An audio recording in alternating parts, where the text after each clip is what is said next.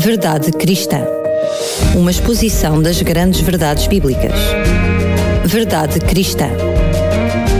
Com o teólogo Paulo Lima.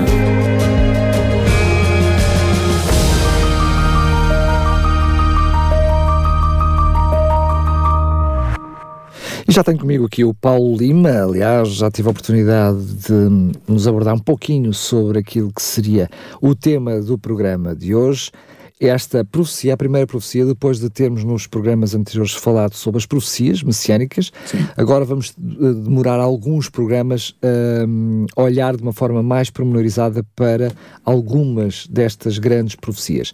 E tu uh, escolheste para iniciar, eu diria, aquela que está na origem das outras, ou pelo menos que está em primeiro lugar, não é? Sim, ela está, está de facto em primeiro lugar. O, o programa de hoje tem por título A Semente da Mulher, a mais antiga profecia messiânica, porque ela é de facto a mais antiga. Na verdade, eh, Daniel, o povo de Deus tem aguardado o Messias desde tempos imemoriais. O termo português Messias é a transliteração do substantivo hebraico Mashiach, que se apresenta como a forma passiva do verbo machar, o qual tem o significado ungir. Assim, o Mashiach é o ungido. Trata-se de uma referência à prática em vigor no antigo Israel de ungir com azeite a cabeça do indivíduo de modo a consagrá-lo ao serviço a Deus. Como era, por exemplo, com os reis. Exatamente. Esta, esta unção ritual era a cerimónia que acompanhava precisamente a entronização do rei em Israel. Nós vemos, por exemplo, só um exemplo. Em 1 Samuel capítulo 16, versículos 11 a 13, temos um exemplo disto. Portanto, o Messias seria um rei vindouro, ideal, que Deus suscitaria nos meandros da história para liderar e salvar o povo escolhido. Ora, ao longo dos tempos, Deus comunicou ao seu povo profecias que se referiam ao Messias vindouro. Essas profecias são designadas profecias messiânicas, precisamente porque falam do Messias. A mais antiga, e eu acrescentava também a mais enigmática, profecia messiânica, encontra-se logo na abertura do Antigo Testamento. Ela foi pronunciada pelo próprio Deus pouco tempo antes após a criação da vida no planeta Terra. Tendo Adão e Eva desobedecido a Deus e comido o fruto proibido, seguindo a sugestão da serpente, receberam a sentença consentânea com o seu ato de desobediência. No entanto, na sua misericórdia, Deus iniciou a declaração dessa sentença com uma promessa, uma promessa de vitória e de esperança para a humanidade. E essa promessa está condensada em Gênesis 3.15.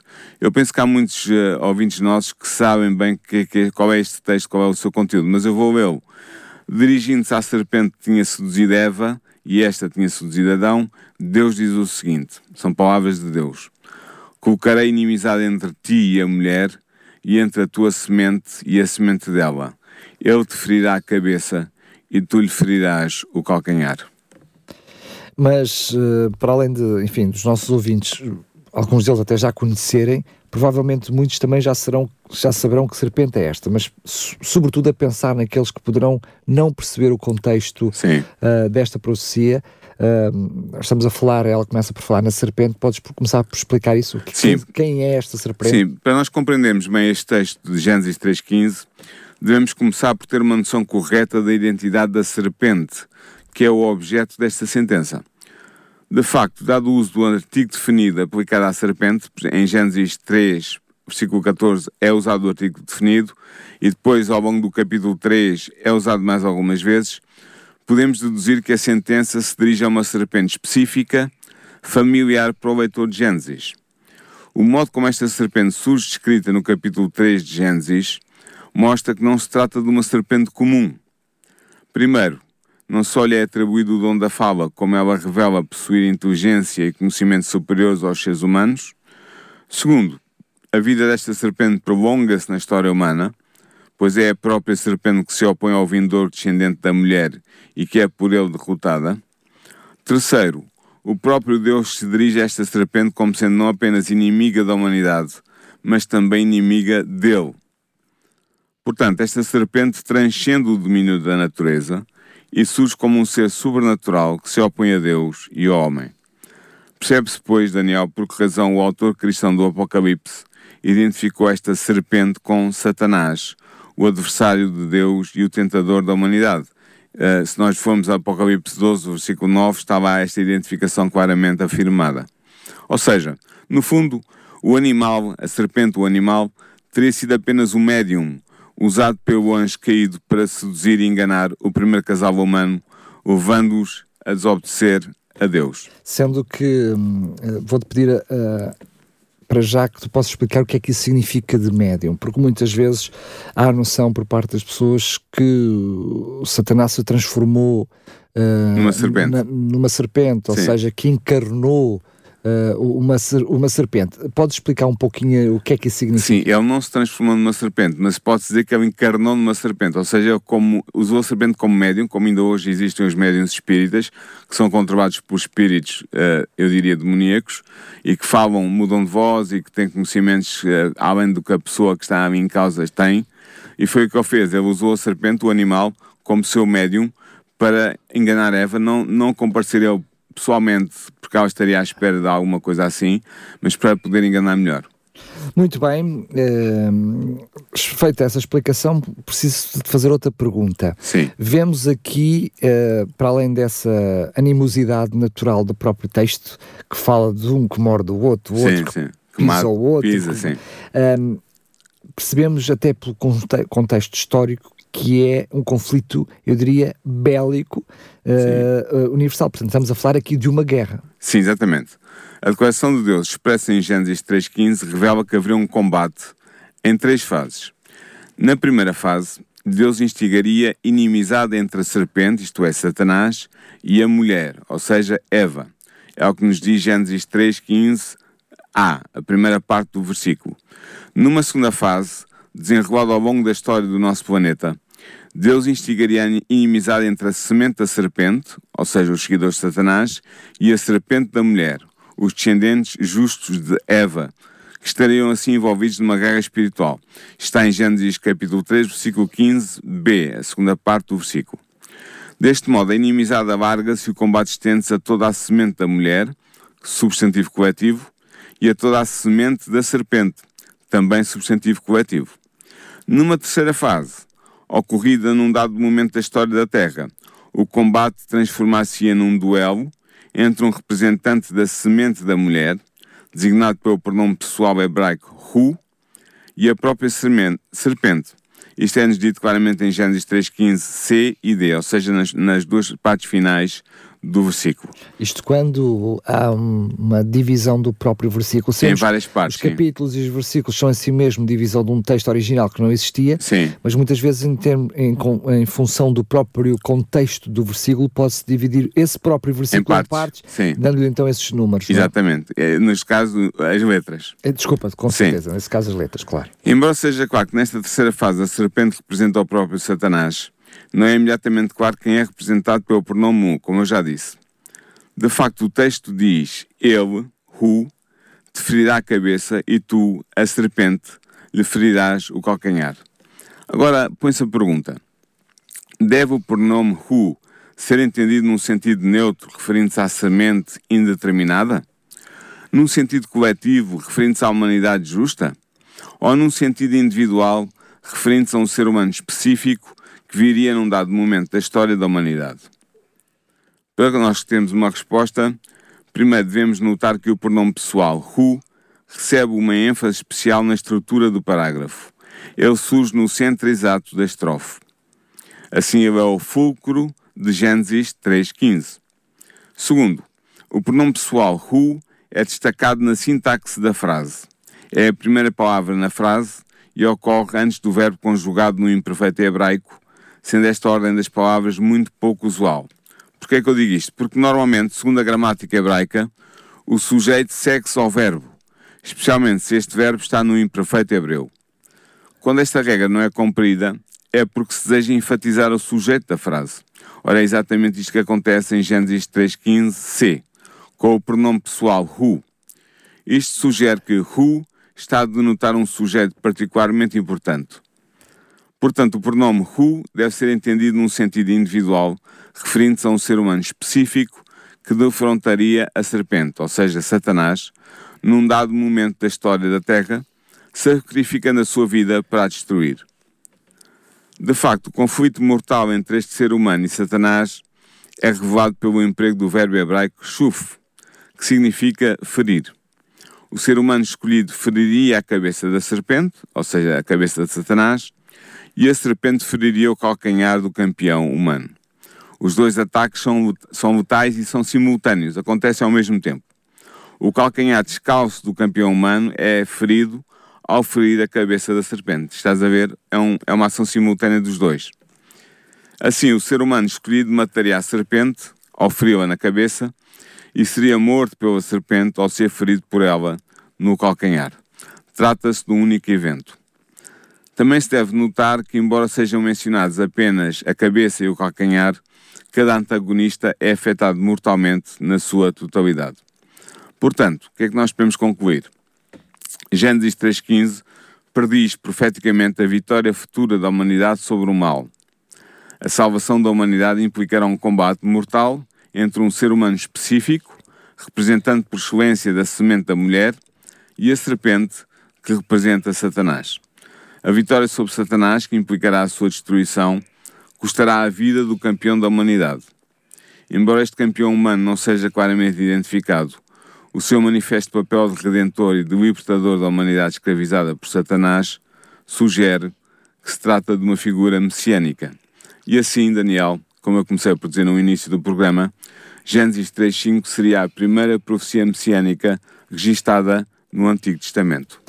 Uh, nessa batalha, chamamos nessa guerra, nesse conflito, Sim. tu acabaste por mencionar esses dois grandes pilares, não é?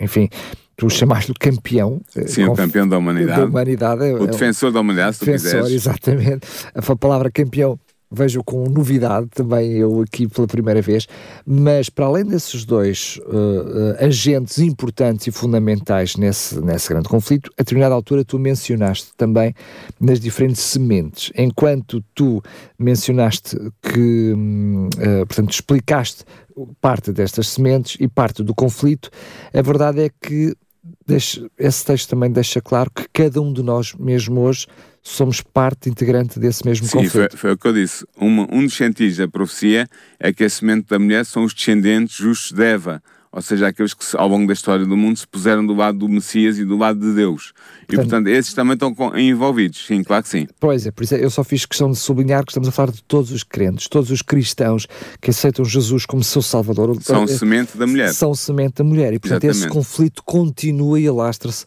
nós hoje somos Sim. parte integrante do conflito. eu diria mesmo, antes do Messias ter vindo, o conflito já estava em vigor, desde a, a primeira descendência de Adão justa, e depois do Messias ter vindo, foi o ponto alto desta profecia.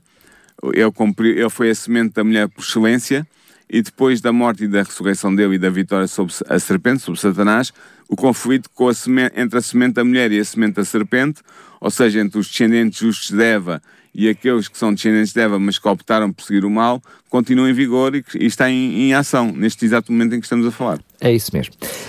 Um, mas eu, eu, portanto, tu deste-nos, a, eu diria, a definição da profecia, mas com que base, com que textos bíblicos, com que base é que tu chegas à conclusão que nos apresentaste hoje? Antes de eu te falar nos textos bíblicos, queria-te falar, eh, sobretudo do Novo Testamento, queria-te falar na tradição judaica. A interpretação messiânica de Gênesis 3.15 é evidenciada nas mais antigas interpretações judaicas deste texto. Entre elas destacam-se as traduções da Septuaginta e do Targum palestino. A Septuaginta é a tradução do Antigo Testamento em grego, realizada por rabinos judeus de Alexandria do século 3 e 4 e 2 a.C. Ao traduzirem Gênesis 3.15, estes rabinos procederam de um modo estranho, quando se depararam com o pronome pessoal hebraico hu.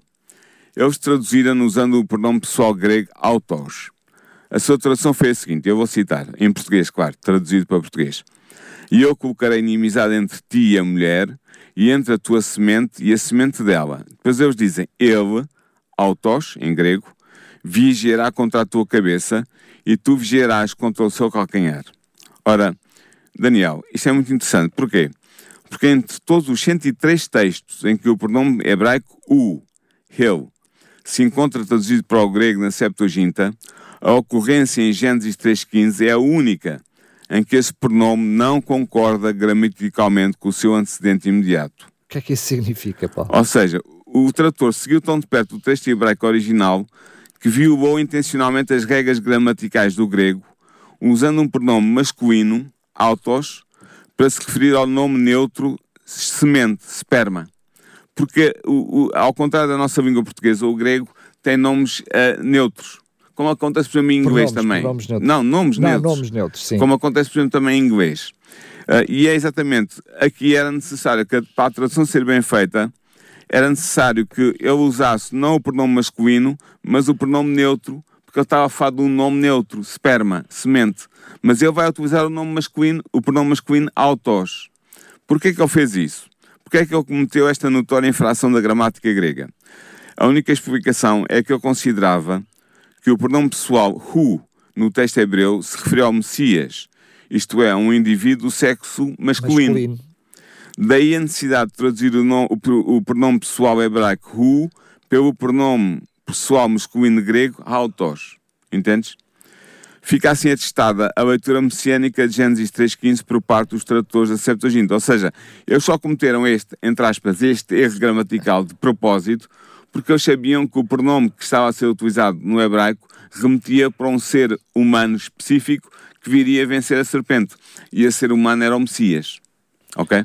Na realidade, eles quis, essa alteração foi para ele ser mais eh, objetiva com aquilo mais, que, fi, fi, mais fidedigna ao ao original. texto original. Sim, a intenção do escritor. exatamente. Agora, eu falei também do Targum Palestino. O Targum Palestino é a tradução aramaica do Pentateuco, os primeiros cinco livros do Antigo Testamento, realizada por rabinos judeus na Palestina após o século I Cristo.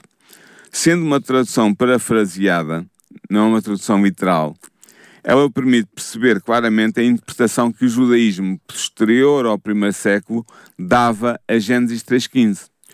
A tradução deste texto oferecida pelo Targum é a seguinte, e mais uma vez é a tradução de portuguesa do texto aramaico do Targum. Diz assim: E eu porei inimizade entre ti e a mulher, e entre a semente dos seus descendentes e a semente dos descendentes dela. E acontecerá que quando os descendentes da mulher guardarem os mandamentos da lei, eles visar-te-ão e golpear-te-ão na cabeça. Mas quando eles abandonarem os mandamentos da lei, tu visá-los-ás e feri-los-ás no calcanhar. No entanto, haverá remédio para eles, mas para ti não haverá. E no futuro eles farão paz com o calcanhar nos dias do rei, o Messias. Fim de citação. Portanto, Daniel, fica aqui claro que o Targum Palestino interpreta Gênesis 3.15 em chave messiânica, considerando a serpente como um símbolo de Satanás e alvitrando que este seria vencido pelo futuro Messias, pelo Messias que viria. Ou seja, tu, tu próprio quase que só através dessa citação darias a explicação que deste no programa de hoje, né? porque Sim. ela está aí na íntegra. Está aqui, exatamente. Exatamente. Portanto, ela vem apoiar a interpretação que eu fiz do texto e que os cristãos fazem do texto de Gênesis 3.15, entendes? Mas agora, Como é que tudo surge agora? Como é que, ou seja, tu mostraste-nos, enfim, eh, os, os primeiros tradutores da Bíblia, mas os, eu diria, os primeiros cristãos, o início do cristianismo, aqueles que conviveram com Jesus, enfim, os, aqueles que foram os pioneiros do cristianismo que temos hoje, que interpretação é que eles faziam desse texto? sim, a interpretação messiânica de Gênesis 3.15, sustentada pela tradição judaica, que eu referi ainda há bocadinho, foi adotada e adaptada pela teologia cristã desde o início do cristianismo.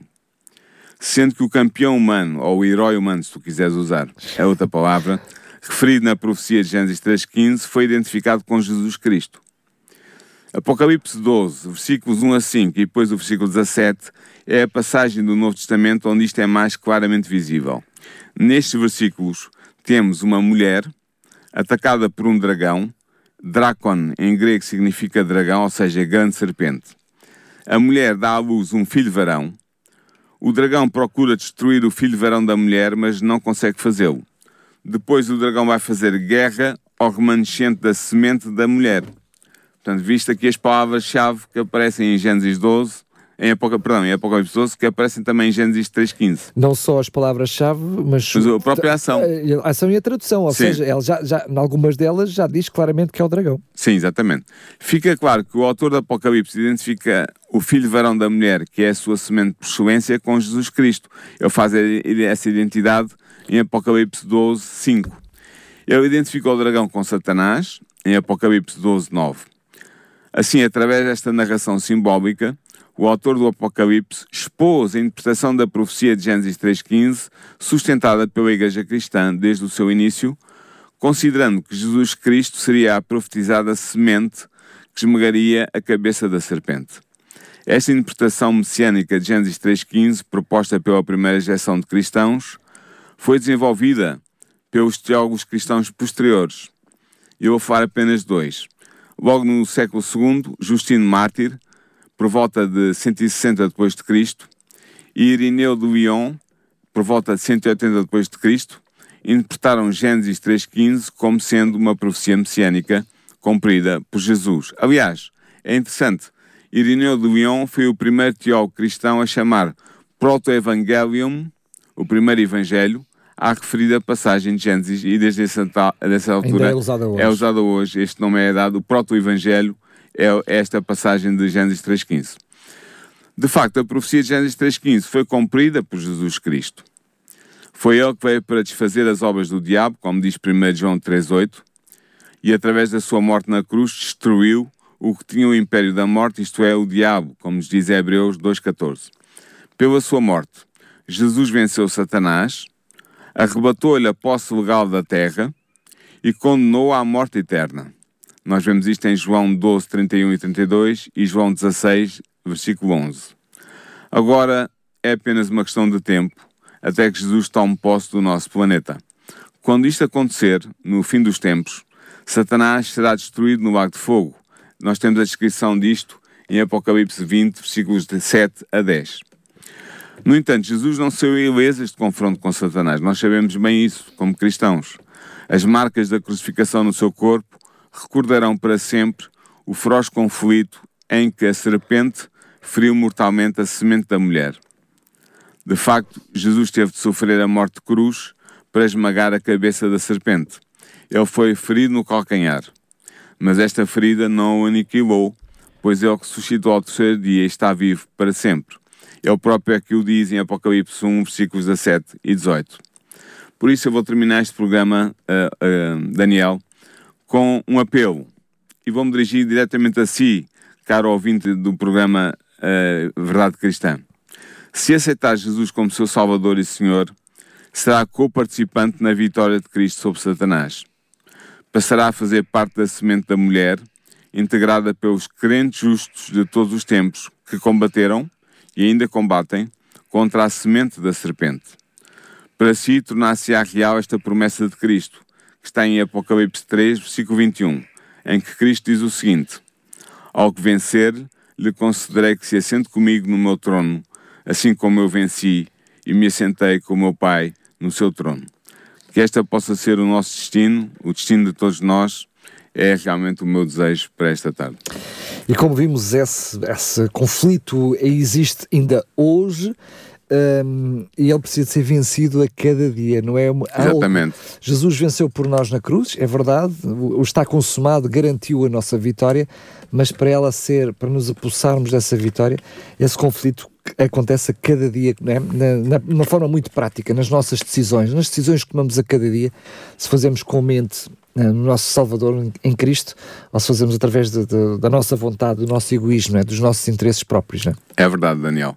Uh, nós somos, se aceitarmos Cristo, que é a semente da, da mulher por excelência, nós seremos também parte da semente da mulher no seu sentido coletivo, como eu já disse, de todos os crentes de todas as épocas que seguiram Deus e o seu Messias e que estão a combater do lado dele contra a semente da serpente, que são os seguidores de Satanás. E aqui nem sequer estamos a falar de igreja a igreja Não, não, não, estou a falar dos cristãos em geral. Exatamente, Sim. exatamente. Paulo, hum, estamos mesmo a terminar o programa de hoje. Sabemos que vamos demorar mais alguns programas a falar de, profecia, de, de outras profecias.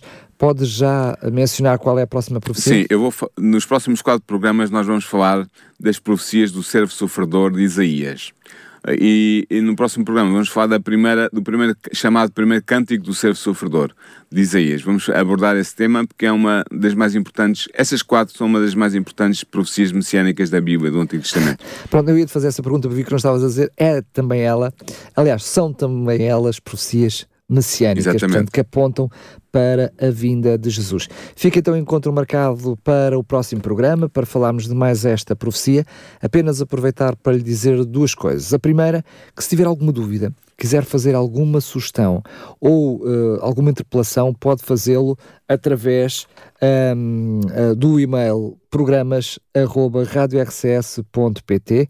Envie-nos um e-mail para programas.rcs.pt para um, uh, nos dar, portanto, o seu feedback, se tem alguma dúvida, se gostaria de fazer alguma questão, um assunto que gostasse de ser uh, um, falado aqui no Verdade Cristã. Lembrá-lo também que os outros programas anteriores estão todos em podcast em radiorcs.novotempo.pt. Este é mais um desses casos. Sim, Paulo. Eu queria só mandar um cumprimento para uma irmã nossa que está-nos a ouvir neste momento, chamada Wanda Oliveira.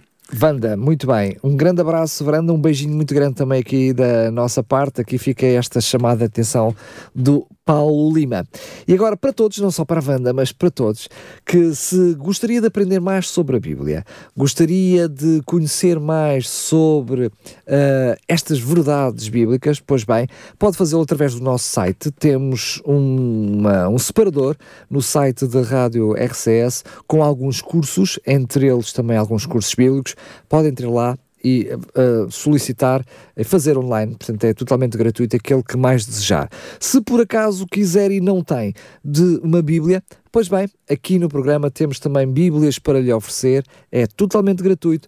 Pode entrar em contato connosco, ligar-nos, mandar-nos uma mensagem para uh, o nosso número móvel 933, pois já sabe, é duas vezes o nosso indicativo, o 912-912, portanto é 933 912 912. Basta enviar mensagem com o seu nome e o texto Bíblia para sabermos que é esta oferta que se refere e temos Bíblias para lhe oferecer se gostaria desde já de aprender mais sobre a Bíblia, pois bem, não hesite, entre em contato connosco, pode fazê-lo também através dos nossos e-mails, não há problema nenhum. Agora sim, Paulo, mais uma vez, muito obrigado até ao próximo programa. Até, a semana, até para a semana. Verdade Cristã. Uma exposição das grandes verdades bíblicas. Verdade Cristã. Com o teólogo Paulo Lima.